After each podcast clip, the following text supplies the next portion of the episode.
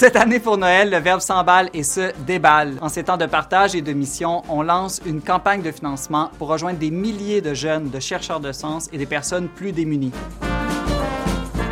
Pourquoi offrir un cadeau au Verbe? D'abord, pour partager de bonnes nouvelles dans un monde qui suffoque sous les mauvaises, pour semer l'espérance aussi au-delà des crises et des scandales, et enfin, pour retrouver le sens chrétien de Noël, une fête où le vrai cadeau, c'est le Verbe. De plus, durant cette campagne, tous vos cadeaux reçus avant le 31 décembre 2021 seront doublés grâce à un jumelage. C'est donc dire que tous vos dons vont avoir un impact deux fois plus grand en rejoignant deux fois plus de personnes.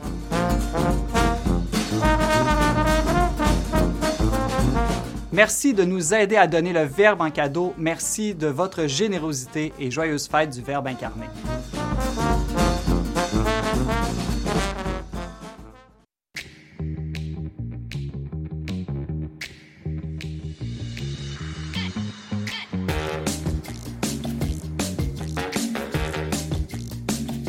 On n'est pas du monde, une émission proposée par l'équipe du Verbe, avec Antoine Malenfant et James Langlois.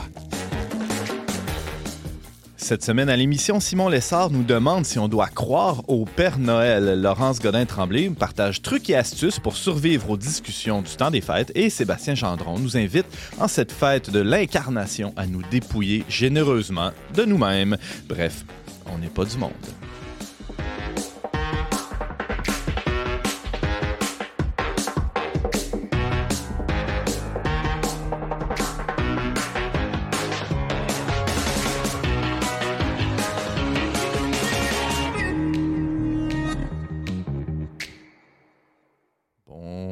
Bonjour, bonjour à tous. Bienvenue à votre magazine Foi et Culture. Ici Antoine Malenfant en compagnie du festif James Langlois. Salut.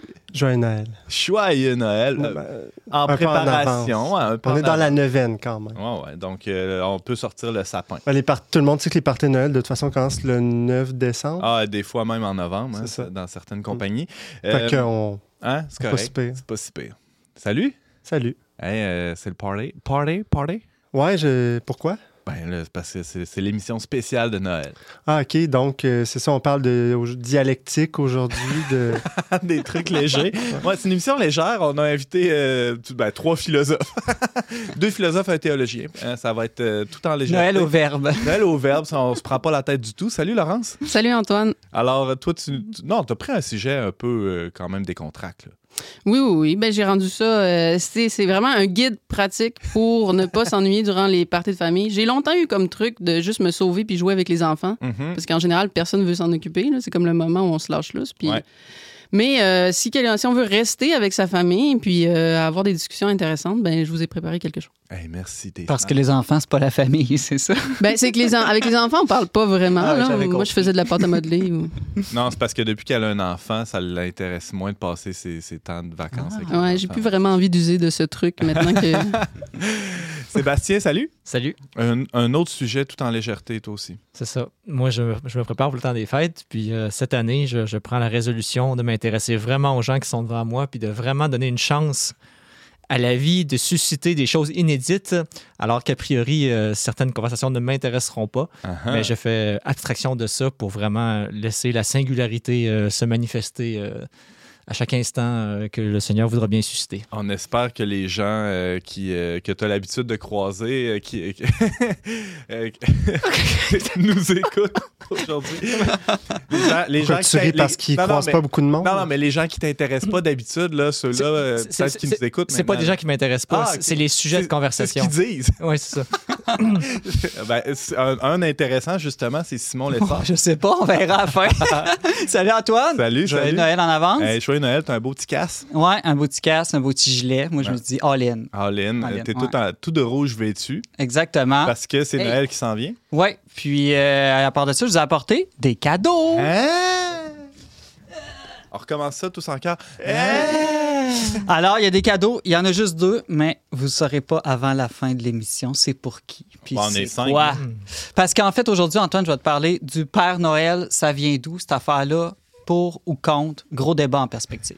Parlant de cadeaux, on reçoit beaucoup de messages ces temps-ci. Euh, là, on a reçu un message de, de, un message, de message. Jacques Jean J. G de, de Québec qui nous, dit- qui nous dit J'écoute avec joie votre émission quotidienne On n'est pas du monde sur la plateforme YouTube à mon heure. Cela fait plus d'un mois que je vous connais et écoute religieusement. Vous êtes une bouchée d'air frais dans le paysage médiatique. Je vous félicite grandement pour votre beau travail et le témoignage de votre foi.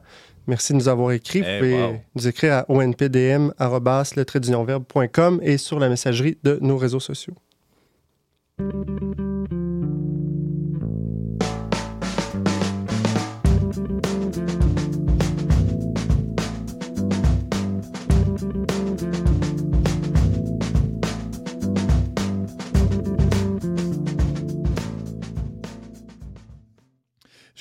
Jusqu'à quel âge est-il euh, raisonnable de croire au Père Noël? On a convoqué un expert en contes et légendes, le philosophe Simon Lessard, pour élucider la question. Salut Simon. Salut Antoine. Alors toi, la question euh, que tu te poses, c'est pas tant jusqu'à quel âge il faut croire au Père Noël, Non. mais plutôt euh, comment se fait-il que malgré tant de preuves, il y a encore des gens qui y croient pas? Ouais, il y en a qui, on se pense, qui adhèrent pas à la science. des complotistes. Euh, ben, c'est ça, il y en a, là, des preuves de l'existence du Père Noël. T'en as ramassé quelques-unes là, pour euh, préparer cette chronique. Pas tout à fait, Antoine. Ah. Euh, mais le Père Noël, en fait, il y a une histoire. Il vient pas de nulle part. Euh, et puis, il a une origine euh, chrétienne. Donc, il vient de, vous le savez peut-être, là, de Saint-Nicolas de Myre. Donc, euh, ça, c'est quand même euh, intéressant de, découvrir le, ça. le Père Noël vient du village de Saint-Nicolas-de-Myre. Ouais, exactement. C'est en fond de la Beauce. non, non, non, c'est dans l'actuelle Turquie, Ah, ok. dans le fond. Euh, en 270, puis il est mort en 343. Euh, on dit, c'est intéressant que ses parents sont décédés quand il était très jeune d'une épidémie de peste. Donc, euh, on peut dire que c'est actuel d'une certaine manière. Ah ouais? Même si on souhaite ça à personne. Et puis, c'est son oncle qui était justement évêque de la ville de Myre, dans l'actuelle Turquie, que- qui l'a élevé. Et puis, il a été euh, élu en l'an 300 évêque euh, par Vox Populo, qu'on appelle comme par acclamation du peuple. À l'époque, ça se passait comme ça. Il n'y avait pas euh, de moyen de contacter le Vatican. Donc, euh, et puis, cinq années après, il a participé au premier concile de Nicée, qui a beaucoup parlé de la question de qui est Jésus, est-ce qu'il est vraiment Dieu, contre le mouvement arianisme? On dit même qu'il aurait giflé le prêtre Arius, et puis ben, il s'est fait rabrouer par les autres pères du concile qui ont dit quand même pas une manière de régler des débats théologiques, et puis ils l'ont mis On en en prison. Parlera plus tard aussi dans l'émission à comment avoir des discussions sans, euh, Sans là, gifler son sans adversaire. gifler. Ouais, mais ce que je l'écoute. intéressant, c'est la réaction de l'Église. Ils disent Wow, même Ouais, si ouais. t'as raison, c'est pas une manière de faire. Puis ils l'ont mis en prison. Hein? Ils ont enlevé tous ses insignes d'évêque pour le punir, mais en prison, il a été visité par Jésus et Marie. Eux autres, ils aiment ça, les violents, pour le royaume. fait qu'ils ont dit non, non, non, ils ont ramené ses insignes d'évêque, puis ils l'ont libéré miraculeusement de la prison. OK, tout ça, c'est quoi ta source là, pour euh, nous rapporter? C'est Wikipédia. OK, on n'a pas la reprise vidéo de ces apparitions-là, mais euh, bon, sur la, la- la bonne foi là, des témoins de l'époque, j'imagine, on peut, on peut considérer que c'est vrai. OK, mettons, on part de ça. Ouais. Donc, il est évêque. Il est remis sur son trône d'évêque, ouais, exactement. puis il continue sa job d'évêque. continue sa job. Il fait plein de miracles. Il est Ah. connu comme le faiseur de miracles. C'est comme ça qu'il l'appelle dans l'orthodoxie. Écoute, quand il est né, le premier miracle, il paraît qu'à son baptême, il s'est tenu toute seule, bébé, debout, au moment du baptême pour reconnaître le Christ. Euh, Mais il avait quel âge? puis, euh, ben, il devait avoir un mois, là, je sais pas, peut-être un petit peu plus. Euh, et puis, euh, autre chose intéressante, tout de suite après son baptême, il a commencé à jeûner en refusant de téter sa mère les jours de jeûne prescrits par l'Église dans l'Antiquité, qui étaient tous les mercredis et vendredis. Donc, euh, vraiment euh, un saint édifiant. Et puis, il a fait tellement de miracles pendant sa vie et après, aussi pendant des siècles après sa mort. Et le plus connu, c'est la fameuse fois où il a ressuscité trois enfants qui avaient été découpés par un horrible boucher. Alors, euh, c'est toute une histoire, cette affaire-là. Dans le fond, les enfants s'étaient égarés, puis ils ont abouti à la maison de ce boucher-là. Et puis, lui, il était un peu fou. Et puis, euh, ben, il les a tout simplement assassinés, découpés en morceaux, puis mis dans sa salière. En tout cas, il paraît que c'était gros, les salières à l'époque. Ah non, mais c'était comme le frigo de l'époque, c'était pour conserver la viande. J'imagine. Ouais, ouais, voilà, ouais, voilà. Tu jettes de la lumière sur cette énigme que j'avais pas Non, résolue jusqu'à C'était maintenant. pas à côté de la poivrière, là. Non, pas ça. je pense pas que non. c'était ça. Ça aurait été des très petits morceaux. Là, c'est pas parce qu'on rit que c'est drôle. non, hein. Exactement. Non. Mais là, Mais ça finit bien. Ben oui, mais sept ans plus tard, imagine-toi donc que le saint qui avait déjà une réputation, Saint-Nicolas, Ah, ah. euh, il frappe par, par hasard à la porte de ce boucher-là, qui était un peu aussi, il gérait un genre de petit hôtel, une auberge, et puis là, euh, là tout le monde dit, bon, il faut bien le recevoir. Il a une, toute une réputation, ce gars-là. Fait que là, il veut y servir sa meilleure viande. Mais il dit non, moi, je veux, justement, Antoine, la viande salée. Hmm. Fait qu'il ouvre la salière, puis les enfants sortent sept ans plus tard, entiers et vivants. Ben oui, c'est du sel, ça conserve bien.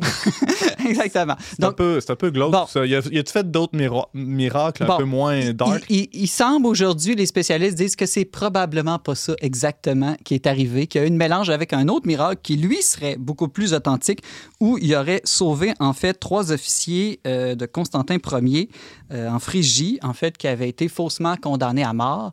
Et puis, lui, par son intercession, euh, est apparu dans un rêve et a convaincu euh, l'empereur, le roi, de euh, renoncer à leur condamnation. Et puis après ça, pour euh, toute une question bien compliquée euh, de- d'histoire de, l'art, les gens auraient mélangé des représentations et pensé que ces trois officiers-là représentaient trois petits-enfants et que leur genre de prison ressemblait à un tonneau de sel. Et puis c'est comme ça qu'on en serait arrivé à cette fameuse histoire un peu loufoque. C'est une fake news, dans le fond. ben, un peu. Mais cette fake news-là a quand même fait que, à partir de là, et pour plusieurs autres miracles, il faut dire, Saint Nicolas a été dév- développé le saint patron, nommé le saint patron justement des petits-enfants, Uh-huh. et aussi un libérateur d'esclaves. Parce que beaucoup de miracles qu'il a fait, c'est de sortir des gens euh, de prison euh, et lib- libérer des esclaves euh, de son vivant ou à- après, après sa mort. Mais là, Simon, je t'écoute, tu parles du 4e siècle, là, après Mhm. Jésus-Christ. C'est, des vieilles histoires, tout ça. Comment on en est venu à- au Père Noël jusqu'à aujourd'hui? là? Il, y a, il y a plusieurs siècles qui sont passés depuis. Oui, ben c'est une histoire très complexe, mais pour faire ça brièvement, ça a commencé avec la- l'apparition de la réforme protestante. Euh, les protestants aiment pas beaucoup le culte des saints, donc euh, c'est pas un secret de Polichinelle. Alors, euh, il semble que Luther ou d'autres théologiens auraient dit, ben là, parce qu'il s'était développé au fil du temps tout un culte hein, autour de, Saint-Nicolas, beaucoup au début dans l'Église d'Orient, mais à partir du 11e siècle, quand ces reliques ont été amenées en Italie, à Bari, ça s'est propagé aussi en Occident. Et puis, il y avait la, la tradition justement de donner des cadeaux aux enfants à la Saint-Nicolas, qui est le 6 décembre. Mais bon, euh, les disciples de Luther ont dit non, les cadeaux doivent venir de Jésus, puis on va faire ça plutôt le 24 décembre ou le 25 décembre, euh, lors, lors de la fête de, de Jésus. Et donc, euh, peu à peu, comme ça, ce qui s'est passé aussi, c'est que les, les empereurs protestants, au fil des siècles, ont quand même gardé la figure de Saint-Nicolas, mais je dirais en la, la, la dépouillant de ses attributs de saint évêque catholique, puis ramener un peu toute l'imagerie euh, euh, issue de la mythologie. Et c'est comme ça que peu à peu, on a rajouté des reines, euh, on a rajouté euh, un peu toute... euh, Des elfes, des fées, tout ça, non? Ouais, ouais, exactement. Tout cet aspect un peu magique des bois, là, je, je dirais. Ouais. Et là, Coca-Cola, Coca-Cola arrive quand dans, dans l'histoire Ben, du Père Noël? Coca-Cola arrive, lui, parce que toute cette tradition un peu du Père Noël, un peu magique, là, qui commençait dans les pays du nord de l'Europe protestant à se développer, ben, beaucoup de ces protestants-là, entre autres au Danemark, euh, sont arrivés euh, à New York. En fait, Euh, les Hollandais, en fait, aussi à New York. Et ils sont arrivés avec cette euh, tradition-là. Et donc là, ça s'est propagé, je dirais, en Amérique comme ça.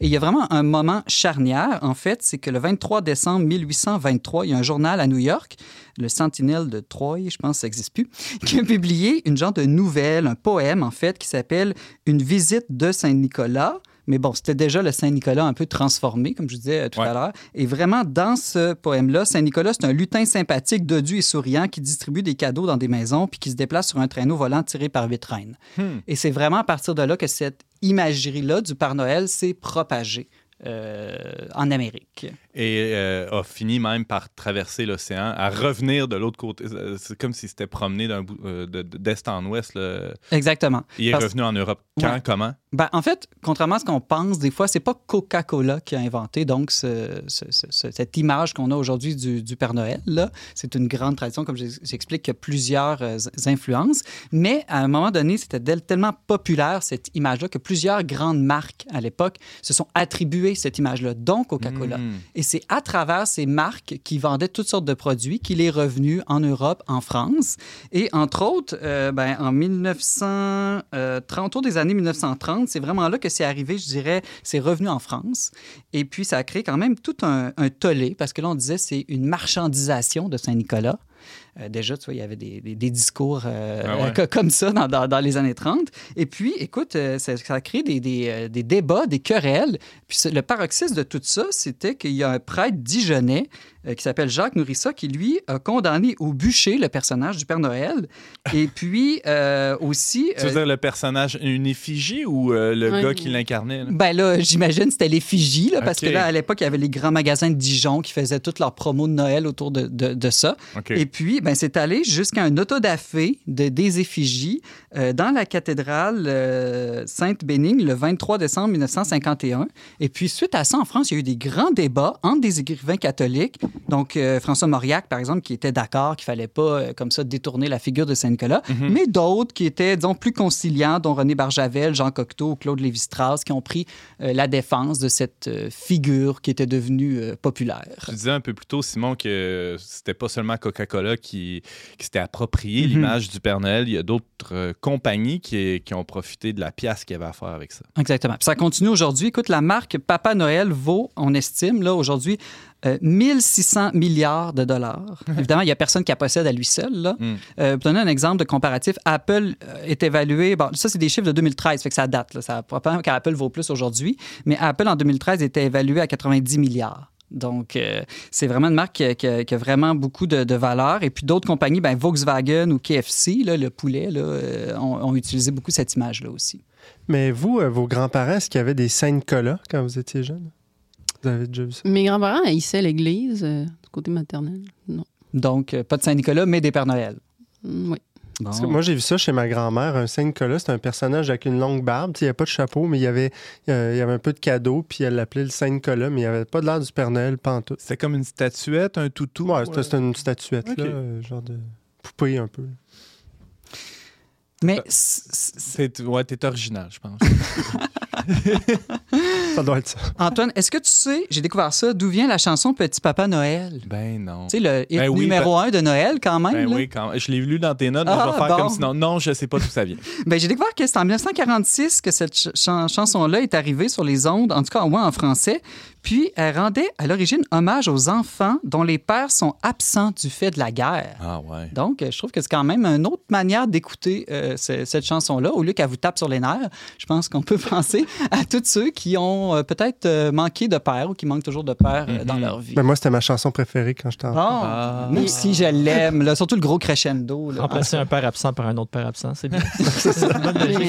Ben, ça m'amène un peu au débat. Au moins, le deuxième, lui, il donne des cadeaux, euh, Sébastien. Êtes-vous pour ou contre le Père Noël? Est-ce que ceux qui ont des enfants autour de la table, c'est-à-dire tout le monde sauf moi, est-ce que vous avez décidé de faire croire à vos enfants l'existence du Père Noël pour réenchanter, mettre de la magie dans les yeux de, de Noël, euh, dans les yeux de vos enfants à Noël?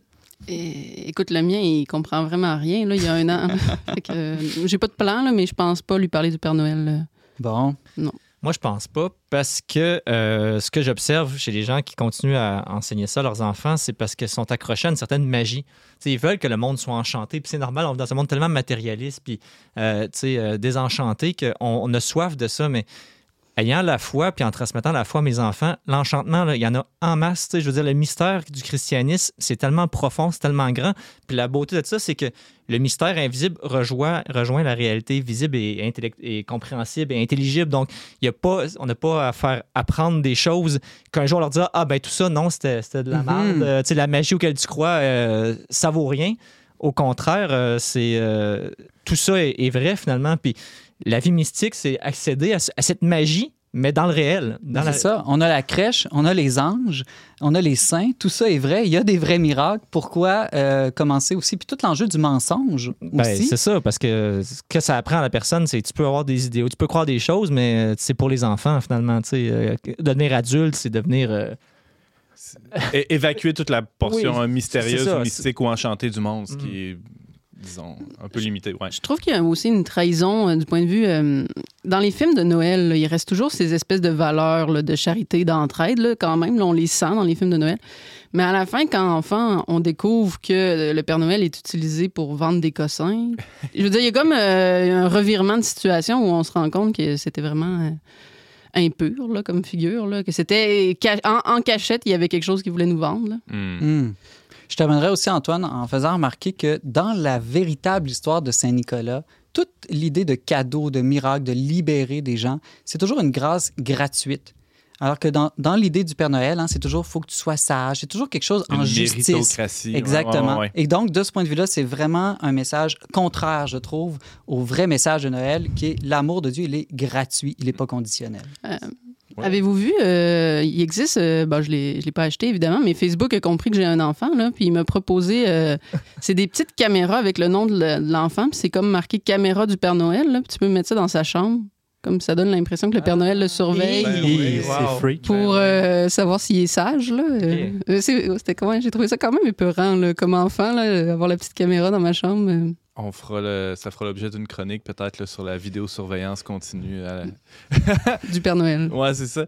Euh, merci Simon, merci pour ce tour d'horizon. On est content de- d'en connaître beaucoup plus sur euh, la véritable identité du Père Noël. Merci Antoine.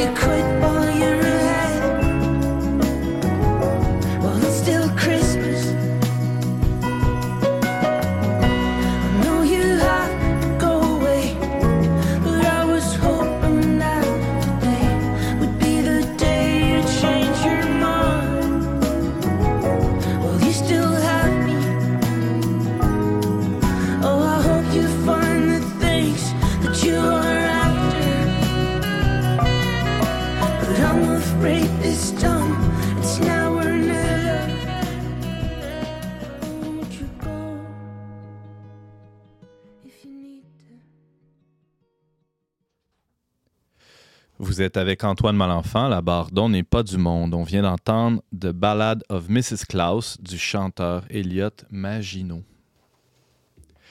Chaque année, c'est le même dilemme. Doit-on faire l'effort d'entreprendre une vaine discussion sur la pluie et le beau temps avec oncle Jocelyn autour de l'aspic de belle-maman? Ce petit placotage, ou euh, aussi appelé small talk. Notre chroniqueuse euh, Laurence Godin-Tremblay euh, le fuit comme la peste.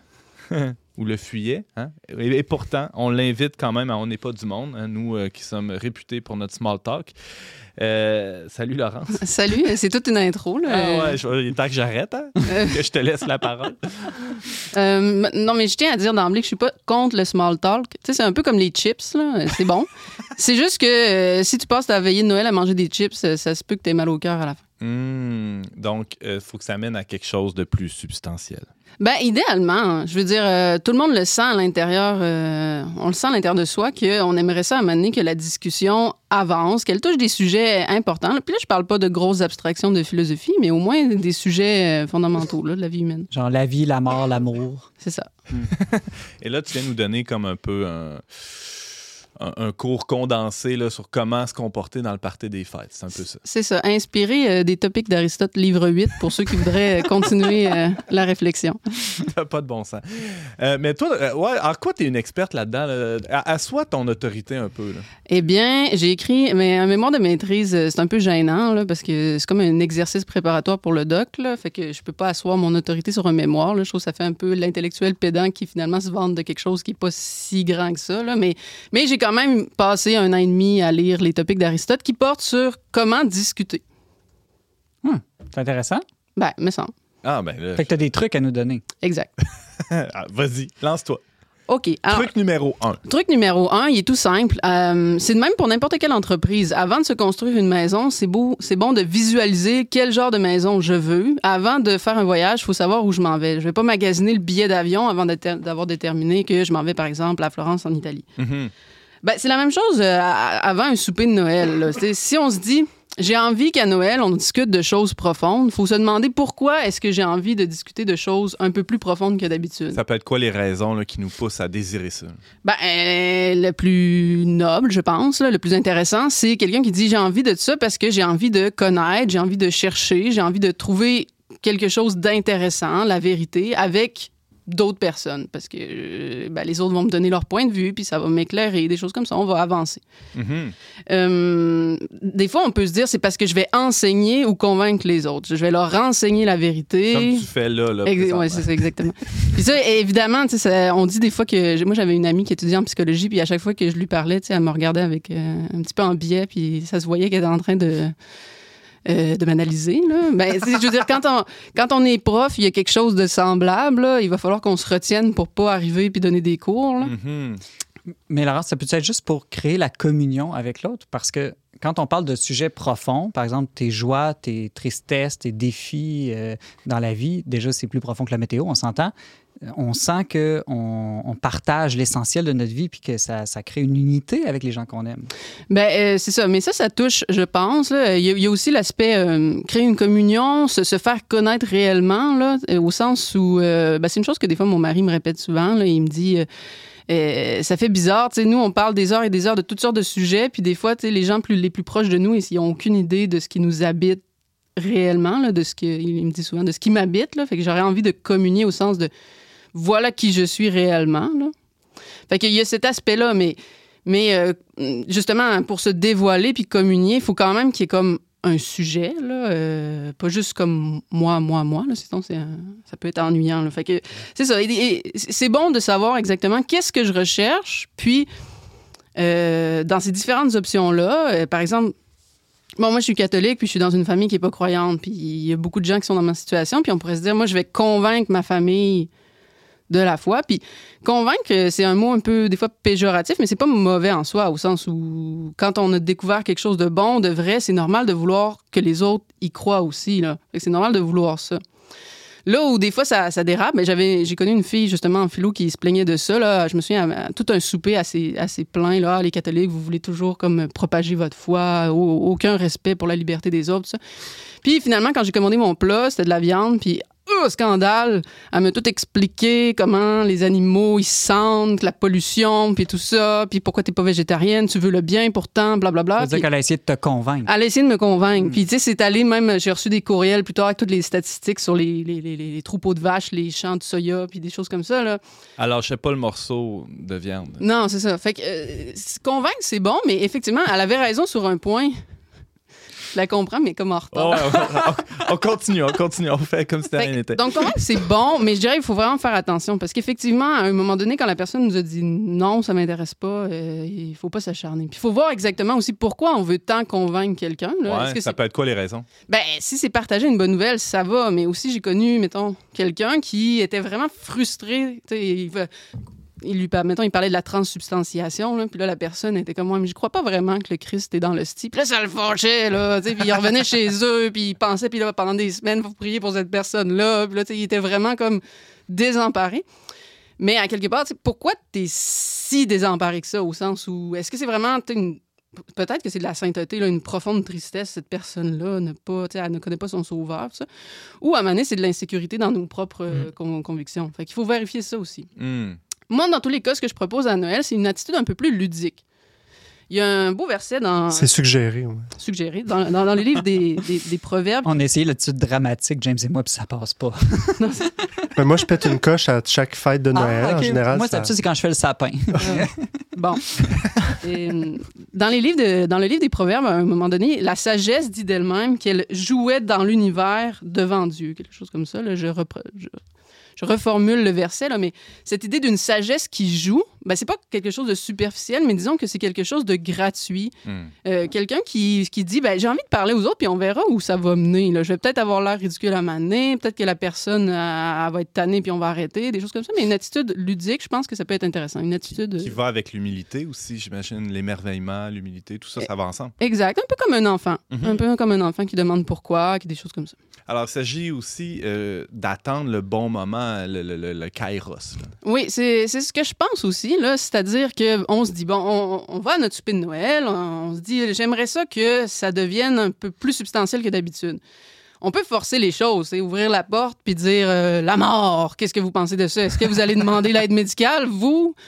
Euh, Ça, mais- ça pèterait un peu l'amb- l'ambiance, le but du temps des fêtes, non? Ouais, c'est ça. Puis, il y a un principe en philosophie qui est que le début de la recherche, c'est l'étonnement, c'est l'émerveillement. Puis, comme quand on enseigne, il faut que ça fasse partie de notre enseignement. Mais quand on discute aussi, c'est bon de partir de l'étonnement des autres. À un moment donné, il y a quelqu'un dans la soirée qui va finir par dire quelque chose d'intéressant.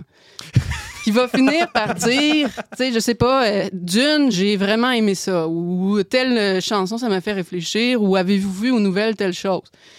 Bon, ben là, c'est comme. Nous, on est un chat, là, tu sais, qui guette sa proie, là. Lance-moi une balle, James. Puis là, Mais, mais t'es pas complètement ludique quand t'es dans cet esprit-là. ben, c'est ça. Là, mon mari me dit de pas prendre l'image du chat qui chasse. Puis tu vois, je l'ai fait pareil, là. Mais, mais c'était pour signifier l'attente. tu sais. C'est parce que je veux, je veux que vous imaginiez quelqu'un, tu sais, qui est tout. Euh, il attend, silencieux, prêt. Puis là, oh, le bon moment, il saute. Là, tu sais, il- Ou j'avais pensé au veilleur qui attend l'aurore, mais tu sais, ça, comme, ça parle moins aux gens d'aujourd'hui. là. Mais l'idée, c'est de. On s'y attend que l'aurore va arriver aussi. tu sais. Ouais, il y a ça aussi. Non, mais on s'y attend que quelqu'un, à un moment donné, va dire quelque chose d'intéressant. C'est juste qu'on ne sait ça. pas le moment. Comme ça. le chat, c'est pas le moment que euh, l'oiseau va être à- au bon endroit pour qu'il saute dessus. là. Mais là, qu'est-ce qu'on fait? Ouais. Bon, fait que là, la personne, elle a, elle a- elle a parlé qu'elle a aimé un film ou qu'elle a. Puis là, tu sais, on embarque dans les pourquoi, dans les quoi, qu'est-ce que tu as aimé, tout ça. Puis à un moment donné, souvent, on se retrouve avec une question. Par exemple, dernièrement, je suis allée souper chez des amis, puis on dit j'ai aimé ça, euh, une vie cachée. Puis, euh, mais, euh, tu sais, j'ai trouvé ça raide, là. euh, Le film de Terrence Malick. oui, c'est ça. J'ai trouvé ça raide quand même. Là. Tu sais, c'est sa famille aussi qui a écopé du fait qu'il a refusé de prêter ju- euh, de, de- de jurer sa fidélité à Hitler puis qu'il a été condamné à mort, etc. Fait que là, on a embarqué sur le mensonge parce que il aurait comme menti là, en disant je veux prêter. euh, Mhm. fidélité. Fait que c'est toujours un peu comme ça. C'est-à-dire, on a notre film, on a notre euh, chanson, on a notre événement, puis là, on arrive à une question. Puis une question qui va se répondre normalement par oui ou non. C'est-à-dire, tu sais, le mensonge, par exemple, ça va pas être est-ce qu'il est bon de toujours mentir ou euh, il faudrait euh, mentir seulement quelques fois? C'est pas vraiment ça le débat. Le, le- le débat, c'est jamais mentir ou oui, c'est correct de mentir quelques fois. Puis là, on se ramasse avec des positions. Il y a deux options. C'est oui ou non. Mhm. Puis c'est important dans sa tête de se le dire justement pendant la soirée, quand il va avoir une question, puis que ça va être oui ou non, est-ce que c'est un vrai oui ou non? Parce qu'il y a des gens qui débattent pendant 20, 30 minutes, qui se fâchent, tu sais, mettons sur les mesures sanitaires. Moi, je pense que des fois, les mesures sanitaires, ça exagère. Moi, je pense que en général, c'est correct. Puis là, à la fin, les deux, personnes font, finalement, on est d'accord. Tu sais, je veux dire, en général, c'est correct, puis des fois, c'est trop... Ça se ressemble, tu sais. Euh, Fait que c'est bon de vérifier ça. Est-ce qu'on a un réel oui ou non? Puis même les questions qu'est-ce que, tu sais, qu'est-ce que l'amour, par exemple? On part de là, quelqu'un dit, moi, je pense que c'est un sentiment, tu sais. L'amour est toujours un sentiment. Puis là, quelqu'un dit, non, tu sais, je pense que fondamentalement, c'est pas ça. Fait que là, on se ramasse encore avec un oui ou non. Laurence, euh, tu disais un peu plus tôt dans la chronique, il y a, une posture, des fois, on veut enseigner, on veut convaincre, euh, mais dans la discussion, même si on a, tous le, même statut hiérarchique, disons, c'est pas vrai qu'on a tous le même rôle. Non, c'est ça. Puis, euh, ce qui va se passer spontanément, c'est ce que nous dit Aristote dans les topics, c'est que, bon, là, il y a quelqu'un qui va prendre position. Il y a quelqu'un qui va dire, dans certains cas, mentir, c'est correct. Ou, euh, dans certains cas, l'avortement, c'est correct. Ou... hérétique. Oui, c'est ça. fait que là, la personne, elle va prendre une position, puis ce qui se passe euh, spontanément, c'est qu'on va essayer de la réfuter. L'autre personne. Puis ça, c'est vraiment normal. c'est le... Même mon, mon- mon beau-père, à Noël dernier, à donné, il a dit Hey, euh, les transgenres, là, c'est exagéré.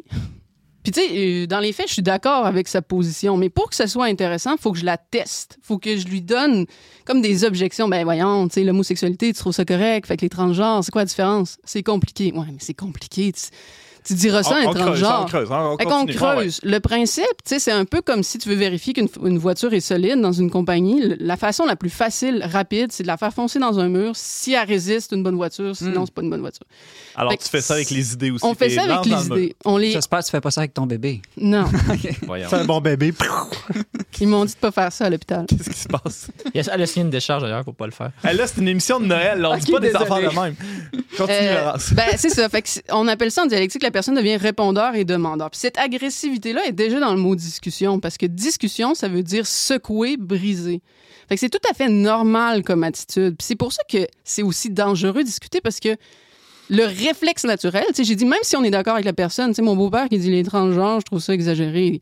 Vous, qu'est-ce que vous en pensez? Dans les faits, je suis d'accord, puis je suis étonné qu'il sache pas que je suis d'accord, tu qu'il est comme surpris, là. Tu sais, Qu'est-ce que t'en penses, euh, à ton avis? là? Allô?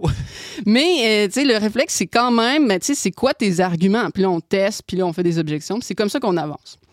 Le danger, évidemment, c'est de glisser en attaquant la personne. Puis là, on a oublié que l'idée, c'était plutôt de tester l'idée. Et le deuxième danger, des fois, c'est de mal écouter. C'est quelque chose qui arrive communément. Même moi, dernièrement, ça m'est arrivé. J'ai un ami qui a dit quelque chose. euh, J'avais mal compris sur les langues. Puis moi, j'avais compris qu'il voulait dire on peut pas dire qu'on parle une langue si on la parle pas parfaitement. Par exemple, je peux pas dire que je parle italien parce que je connais pas le passé simple. Puis là, tu sais, ça n'a pas d'allure comme position. Puis là, j'étais fâchée. Puis là, j'ai donné tac, tac, tac, tac, tac, plein d'arguments. Puis à un moment donné, il me dit Tu te rends compte que, tu sais, j'ai jamais dit ce que tu penses que j'ai dit. Là? Puis je suis sûre que dans votre expérience, c'est arrivé. Là, de... Non, mais il y avait plein de négations dans la phrase. et Ça rendait la phrase incompréhensible. Ben oui, c'est ça. Puis on faisait de la... on marchait en forêt. Euh, J'avais plein d'excuses. Ça s'annule, ouais. Euh, euh, mais Laurent, je- là, je t'écoute, là, puis je me dis, ouais, mais toi, t'es étudié, tu connais plein d'affaires, t'aimes ça réfléchir de manière abstraite, mais c'est pas tout le monde qui est comme ça, là. C'est, moi, je me, c'est pas, je connais du monde qui voudrait pas se lancer dans des, des conversations philosophiques comme ça les soirs de Noël. Ben, je veux dire, c'est que, tu sais, ça peut, c'est pas obligé d'être des sujets si, euh, tu sais, je sais pas, là, la grosse polémique sur le coton ouaté là, de Catherine Dorion, là, c'est pas. euh, c'est Pas besoin le- d'avoir fait un doctorat pour parler de ça. C'est pas le noumen kantien, là. Puis je veux dire, euh, mais ça peut être le fun comme discussion quand même. ça peut être le fun comme discussion. Ben ouais. Puis la philo, tu sais, ça porte sur l'expérience commune, là, l'expérience de tous les jours. Aimer, tu sais, est-ce que le polyamour, ça peut vraiment être de l'amour? Puis je veux dire, euh, Tout, le monde, peut jaser de ça. Tout le monde peut jaser de ça. Laurence, euh, la chronique s'achève, mais aussi des fois le party de Noël euh, s'achève. Il faut s'en garder pour l'année prochaine quand même. Ben, c'est ça. Là, j'avais d'autres euh, trucs, là, mais euh, j'espère pouvoir écrire un article là-dessus. Donc, euh, vous irez lire. Euh, Restez à l'affût. à l'affût comme le chat. Comme le chat. Mais euh, le dernier truc est. Ben, j'ai parlé beaucoup de attente. Là. Au début, on attend le bon moment. Puis j'y crois vraiment. Là. Il faut partir de l'émerveillement de l'autre. Mais aussi, il faut savoir s'arrêter. Puis ça, c'est, je l'ai appris à mes dépens. là. C'est-à-dire qu'à un moment donné, vous allez voir que là, votre beau-père, votre mononcle, il va avoir besoin d'une pause. Il y a Puis- un point de saturation. dans mon expérience, le Q, c'est quelque chose comme Oh, ben, euh, qui veut un drink, tu sais, ou quelque chose comme ça. Là, là euh, c'est bien euh, nécessaire, là, vous arrêtez. C'est-à-dire qu'on s'acharne pas. tu sais, Je veux dire, on suit le feeling des gens, on suit le- la passion des gens, puis on se dit que l'année prochaine, peut-être, il va y avoir pensé, puis hop, on va peut-être pouvoir recommencer. Mais, mais voilà. Puis on aura un peu fourbi nos, nos arguments entre-temps, peut-être. Ouais, c'est ça. Merci beaucoup, Laurence. On a pris des notes. hein? C'est l'heure d'aller prendre un drink. Ah là. ouais, ça ouais. Et C'était lourd comme Laurence, on peut lire ton texte probablement, on l'espère, dans- sur le verbe.com. Euh, Je rappelle que tu es chroniqueuse ici à On n'est pas du monde. C'est toujours un plaisir de t'avoir et joyeux Noël. Merci, au revoir. Au revoir.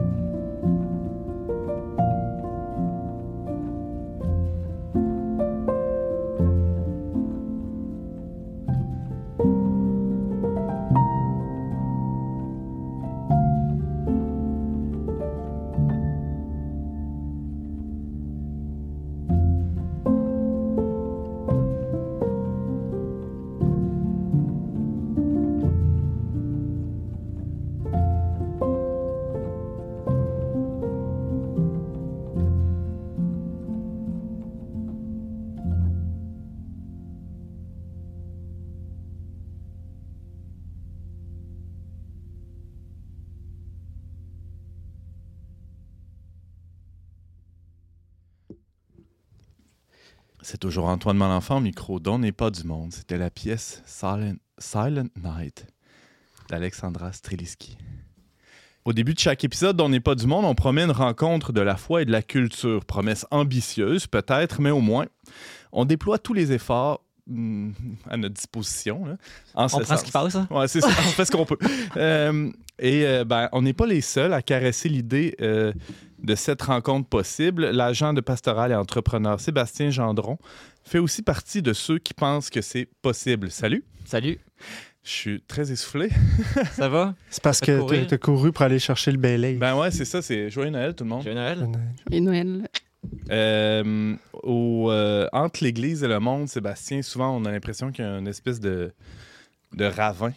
Euh, et toi, tu penses que c'est possible de, de réunir ces deux univers-là? Mais ça prend des conditions pour Gilles Baileys qui m'a rentré la gorge. ça prend des conditions pour y arriver, je pense. Puis tu te souviens, on a participé à un panel un donné sur le livre qu'on a écrit, le, le collectif. Ouais. au- puis on était au, au Montmartre, puis on finissait la rencontre.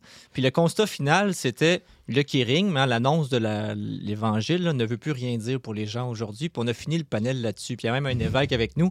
J'ai trouvé ça d'une tristesse Ah, incroyable. plein d'espoir. hein? Ah, c'est un livre sur l'espérance, justement. tu sais. Puis le constat, c'était que la culture euh, n'arrive plus à recevoir euh, la- la- l'annonce de la foi. Faut faire quoi? Une pré-évangélisation? Ben oui, je pense que ça faut commencer par là. Tu sais, c'est, l'image, j'en parlais encore avec euh, Dominique Lerosaise de- du diocèse, là, qui est en pastoral jeunesse, puis qui a eu toute une démarche. Euh, lui, il a, fon- il a fait son, son mémoire de maîtrise sur l'intersubjectivité. Puis lui, ce qu'il, me disait tantôt, puis son image est juste, c'est comme si on a un pépin de pomme dans, dans la main, puis on veut le, le semer, mais on voudrait déjà avoir des pommes ou, ou du cidre. Alors que Mhm. la première étape, c'est de préparer le terrain, c'est d'apprêter le sol. Ça, c'est la première étape de l'agriculteur au début de la saison. Puis je pense que trop souvent, on veut sauter aux conclusions. On voudrait que les gens admettent les conclusions. On voudrait que les gens admettent. euh, c'est comme si on avait. Les gens, là, plutôt que de s'interroger sur vraiment, dans l'instant, là, là, c'est quoi son besoin, c'est comme si on a un banana split là, avec ben de- du crémage, puis de des peanuts, puis des cerises, puis tout ça, puis qu'on voulait qu'il bouffe ça parce que c'est tellement bon. Puis tout ce qu'il veut, c'est un jus de pomme, là, parce qu'il a un petit peu soif. Là, Mhm. c'est c'est d'être capable de, de- de- de discerner dans l'instant où en est la personne, puis où ça colle en dedans d'elle, la recherche de la vérité. Puis justement, le, small talk qu'on en parlait tantôt, il peut, peut, disposer à ça, mais à un moment donné, il faut aller plus loin. Puis je pense que, euh, moi, en tout cas, je, m'inspire beaucoup dans, ma réflexion sur, en- entre autres dans les médias, comment parler de la foi dans les médias. Moi, je dis que j'ai vécu une espèce de kénose depuis deux ans, mais ça, c'est un grand mot qui veut rien dire pour bien du monde. Mais ce que ça veut dire, finalement, c'est que euh, à travers cette réflexion sur comment parler aux gens aujourd'hui dans la culture, c'est comme s'il y a un dépouillement à vivre de soi-même, parce que trop souvent, on arrive avec toutes nos idées, nos concepts, notre univers, notre culture, puis on arrive en bloc avec ça devant les gens, puis c'est irrecevable, c'est indigeste. Puis c'est comme euh, dans la lettre aux Philippiens, euh, Saint Paul nous dit que le Christ, lui, de condition divine, c'est complètement dépouillé des, prérogatives de sa divinité et euh, n'a pas tenu comme une proie, hein, qu'on parlait de la proie tantôt, de- de- d'être l'égal de Dieu, mais c'est fait homme et, est mort sur la croix. Puis nous, comme chrétiens, qu'est-ce que ça veut dire au niveau de l'annonce, au niveau de l'évangile? C'est que quelque part, si on veut que la rencontre soit possible, si on veut pas être juste des personnes qui échangeons des idées puis qui débattons, euh, mais qu'on veut qu'il y ait vraiment une communion, comme parlait Simon tantôt, ben il faut qu'il y ait de la place pour l'autre dans mon univers intérieur. Il faut que mon centre se déplace, se déplace euh, en l'autre. Puis la Trinité, ce n'est que ça. Le La mystère kénose, de Noël aussi. Le mystère de La- Noël. La, la descente. Exactement. Le, dans le Dieu qui s'est fait petit enfant, qui se rend très accessible. C'est ça, Dieu, c'est pas seulement fait homme, c'est fait euh, bébé, justement pour montrer comment, dans sa vulnérabilité, il est recevable par tous. tu sais, Hmm. C'est de sortir finalement d'une attitude un peu triomphaliste. Là, oui, puis- même on parlait des intentions tantôt dans le débat, mais moi je pense que souvent dans un débat d'idées, l'ego peut facilement prendre le dessus. Puis à ce moment-là, le, le sujet, c'est plus le- l'objectif, c'est plus le bien de l'autre et de ce dont il a vraiment besoin, c'est que moi j'ai raison, puis que moi qui admette que ma vérité c'est la bonne, puis que ma religion c'est la bonne, puis que fait que On parle de rencontre entre deux individus maintenant, là, Sébastien Gendron, mais il y a, disons, en, en amont ou derrière, comme background de ces individus-là, il y a toute une culture hein, dans laquelle on baigne et, et qui dont on doit tenir compte quand on entre en relation avec l'autre. Euh, c'est quoi, c'est, c'est quoi cet environnement-là dans lequel on est? On est en, en univers déchristianisé ou en voie Ouais. de déchristianisation. Mhm. Comment tenir compte? Ben, Écoute, moi, la, culture occidentale, telle qu'on la voit en ce moment, je la trouve pas très intéressante. Elle me divertit pas beaucoup, elle me nourrit pas beaucoup. Donc, euh, euh, mais quand on écoute bien, par contre, ce que disent les gens dans leurs chansons, dans leurs films, puis tout ça, souvent, ça revient là, à des choses aussi simples que regarde-moi, aime-moi, considère-moi, valorise-moi, écoute-moi. Puis quand tu entends ce leitmotiv-là dans plein d'univers culturels aujourd'hui où les gens sont en recherche un peu d'eux-mêmes, ben euh, ça, ça- ça- ça amène à être attentif à ce besoin-là qui est en chacun de nous finalement. Même Euh, tout le monde a besoin de ça. Mais le- et puis d'un autre côté, cette, cette culture-là qui se prétend être, dans le fond, qui est tellement répandue qu'elle passe pour une culture un peu universelle, alors que c'est pas c'est pas vrai du tout. C'est une culture très particulière avec ses grosses limites. Puis à côté de ça, ben, tu as la culture, j'ai envie de dire catho. Quand des fois, on dit, moi, je suis catho, je suis ci, je suis ça. Moi, j'aime pas beaucoup cette expression-là parce que quand on parle comme ça, on se désigne comme une sous-culture. C'est comme si on est un groupe marginal avec nos mœurs, nos habitudes. On est comme un petit ghetto de restants d'eux, là. On est une offre euh, dans un marché. Oui, puis Une un offre pas un si intéressante que ça, finalement, là. Puis c'est contradictoire parce que catho, ça veut Ben, dire universel. C'est justement là où je veux en venir, c'est que dans- au sens originel de catholique, ça a été promulgué avant que l'Église soit divisée en différentes euh, confessionnalités. Catholique, ça veut dire universel. Puis moi, quand je dis que je suis chrétien, je préfère des fois dire que je suis chrétien que catholique parce que catholique, maintenant, c'est connoté comme une culture, une Église parmi d'autres, alors que pour moi, je, m'identifie à tout ce qu'il y a de vrai et de bon dans, la foi. Alors, euh, cette universalité-là, elle ne peut pas ne pas être une réponse aux particularités culturelles. Tu sais, je veux dire, il y a- n'y a, pas une culture dans le monde qui n'a pas des aspirations qui tend vers l'unité euh, du, du grand tout. Je veux dire, nous, Mhm. on a cette chance d'avoir une vision euh, globale sur le cosmos, sur, sur la réalité. Puis c'est, euh, puis dans le fond, mais il faut être capable en même temps. Oui, vas-y. Mais est-ce qu'il n'y a pas des univers culturels qui sont plus propices à accueillir la, la révélation que d'autres? Petite question légère de Noël. Petite question légère de Noël.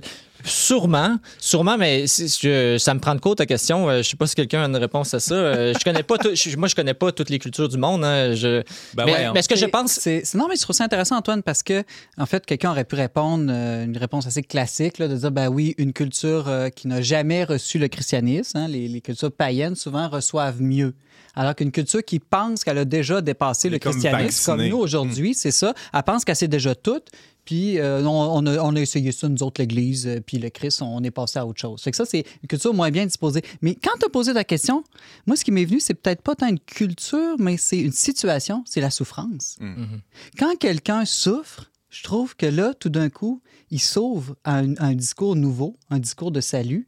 Puis il y a des cultures qui souffrent plus que d'autres. C'est là que c'est intéressant parce que justement, quand on parlait saisir l'occasion dans une discussion, c'est qu'au-delà du small talk, de la conversation euh, entendue et tout ça, il y a toujours quelque part une souffrance qui se cache derrière ça, qui n'est pas dite, mais qui est latente. Puis si on aime vraiment les gens, si on veut vraiment leur bien, il faut être d'abord conscient des nôtres, hein, de, nos, de nos souffrances, de nos, de nos limites, de nos frustrations. De...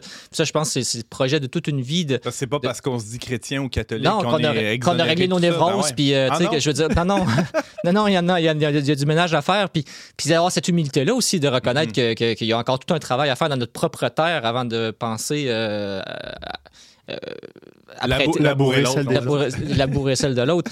Donc, euh, donc c'est ça. Donc, il y a, il y a toujours. euh, où, la, la question, c'est toujours où ça s'arrime, tout ça. Mm. Où ça trouve écho dans, dans la vie de la personne. Puis moi, pour le temps des fêtes là, qui approche, là, euh, je, je, je, je vais essayer de changer mon optique cette année. Plutôt comme de dire, hey, j'aimerais tellement ça que ça ressemble à ça, ou qu'on fasse ça, ou qu'on parle de ci. Puis de vraiment être ouvert à l'inédit, puis dire, ça va être comme ça va être, j'accueille la réalité telle qu'elle est, mais j'écoute. Un peu comme tu disais, j'écoute, puis j'essaie de, de- de voir, euh, de, de- tellement être, euh, permettre à l'autre de se dire, à travers la relation, que là, il va y avoir à un moment donné une prise qui va se présenter, puis il va y avoir la possibilité d'aller plus loin que ce que ce qu'on. C'est intéressant, tantôt tu parlais du centre. hein. C'est qui le centre? Euh, Oui, oui. C'est comme si, euh, si on considérait que l'autre était le centre de la Mhm. discussion. on- C'est comme intenable, invivable de nos jours avoir, avoir cette perspective-là. Ben, un cours de, de, de Trinité 101, là, c'est, de dire que pour la, dans, les, per- dans la Trinité, pour chaque personne, euh, dans l'acte de conscience de la personne, l'autre a toute la place. L'autre s'efface complètement devant le mystère de l'autre il y a une espèce de contemplation amoureuse extraordinaire. Et là, l'autre se révèle dans toute sa grandeur parce qu'il a toute la place. Puis, puis en fait, le Christ fait ça quand il s'agenouille devant ses disciples euh, avant, avant sa passion. Il nous montre que cet amour-là que Dieu a pour lui-même, il le veut pour nous aussi. Donc, nous, cette forme d'abaissement-là, qui n'est pas une humiliation, qui n'est pas euh, un dénigrement, mais qui est vraiment un acte de vertu, de grandeur d'âme, en fait, une décision. une décision Mhm. de dire euh, ce n'est pas moi qui compte là-dedans, c'est- c'est c'est la- c'est l'altruisme. Le, le- but, c'est pas que j'ai raison. Le but, c'est que l'autre trouve la réponse dont il a besoin dans, à ce moment-ci dans sa vie. Hmm. Mais là, euh, moi, je trouve que ça, ça se traduit psychologiquement par une, toute la différence entre l'attitude, qu'est-ce que je pourrais bien dire à l'autre ou qu'est-ce que je pourrais raconter de moi à l'autre par rapport à qu'est-ce que j'aimerais apprendre de l'autre ou qu'est-ce que l'autre peut-être même peut m'enseigner. Il y a certainement, euh, non, c'est peut-être un champ d'expertise ou des expériences de vie qui peuvent être riches pour moi. Puis je trouve que quand on entre dans une rencontre avec l'idée que c'est plus l'autre qui a à m'apporter que moi qui a apporté à l'autre, peu importe les différences de- de- d'éducation, de, statut social, etc., la conversation devient intéressante justement parce que je m'intéresse à l'autre. Euh, Juste un exemple de- dans l'émission Belchat cette semaine, une chose qu'on a faite l'année passée, on a fait le fameux questionnaire de Rick Warren, là, qui est un protestant euh, américain très connu, là, qui a un questionnaire en quatre questions qu'il posait aux gens autour de lui dans, son, dans sa ville avant, avant que son église se renouvelle. Puis ça, on propose de le faire dans différentes églises du monde. Puis on l'a fait, on a, on a fait 200 téléphones à des gens non croyants, non pratiquants. C'est quoi les questions? Euh, c'est grosso modo, euh, selon toi, qu'est-ce que les gens ont le plus de besoin aujourd'hui dans leur vie? Euh, si la- les gens pouvaient accéder à une église qui soit comme une famille, à quoi ça ressemblerait? Qu'est-ce qui compte le plus pour les gens? Bon, des choses, dans le fond, on ne fait que s'intéresser aux gens. On veut savoir qu'est-ce qu'ils pensent, qu'est-ce qu'ils vivent. Puis il n'y a aucun prosélytisme. On n'essaie pas de vendre aucune idée, on n'essaie pas de vendre des activités, c'est gratuit. On veut les écouter. Puis sur 200 cas qu'appellent, il y a une centaine de personnes qui ont tellement aimé ça, qui ont demandé d'être rappelées plus tard pour entendre parler de ce qui se passait dans l'église parce que là on sentit qu'il se passait quelque chose que c'était intéressant Hmm. puis qu'enfin il y aurait peut-être une place là-dedans donc ils veulent ent- là on va les rappeler là, cet hiver là, pour leur dire ben écoutez Ben ouais, rappelez-les, ça ben, certain qu'on va le faire mais tu comprends que qu'à partir du moment où la personne a une place pour Ben être ouais. Là ah finalement la, la relation fait sens puis là ce que je suis devient intéressant pour la Hmm. personne et mes croyances et ma foi et tout ça parce que parce que je suis pas en train d'essayer d'y vendre un char Il se sent pas menacé Ouais. ou il se sent pas comme si, euh, justement, il allait, il allait être la proie d'un d'un vendeur de bébelles. exactement Mais là, j'ai une objection. euh, euh, oh non oui, mais il me semble que. ce que- Ah, C'est tout le temps qu'on avait.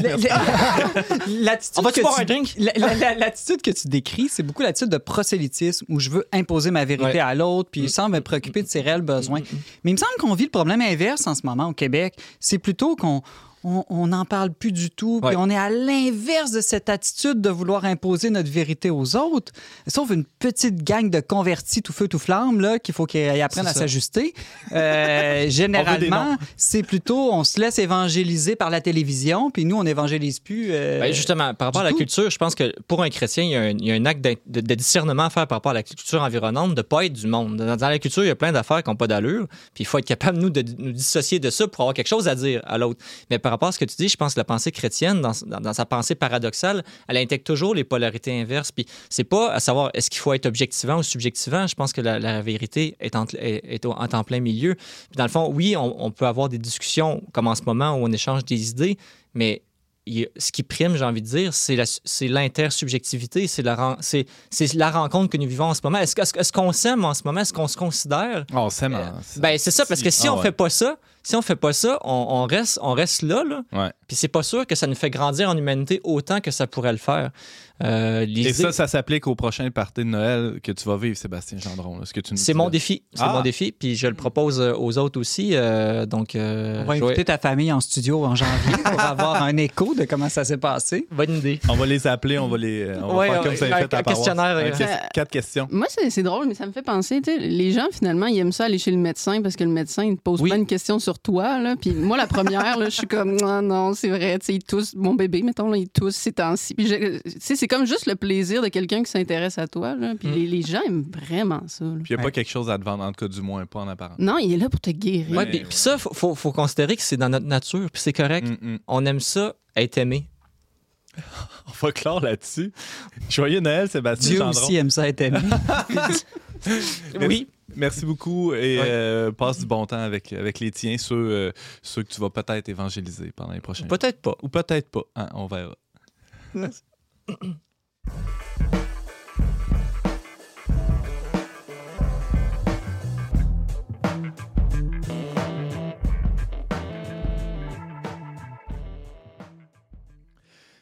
C'est tout le temps qu'on avait, mais là, euh, depuis le début de l'émission, euh, Simon nous fait languir. On a vu les cadeaux sur la table. On n'a pas eu le droit d'y toucher durant tout ce temps-là.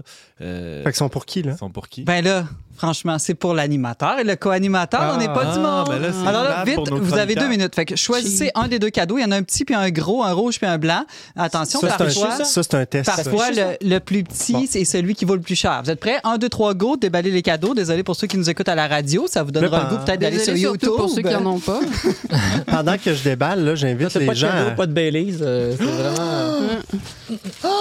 Antoine, oui? Qu'est-ce Je- que ben qu'est-ce moi, que j'ai un cadeau euh, qui fait à peu près 12 pouces par 3 par 3. Euh, c'est une boîte rouge, emballée rouge. Et là, je déballe une statuette du pape François.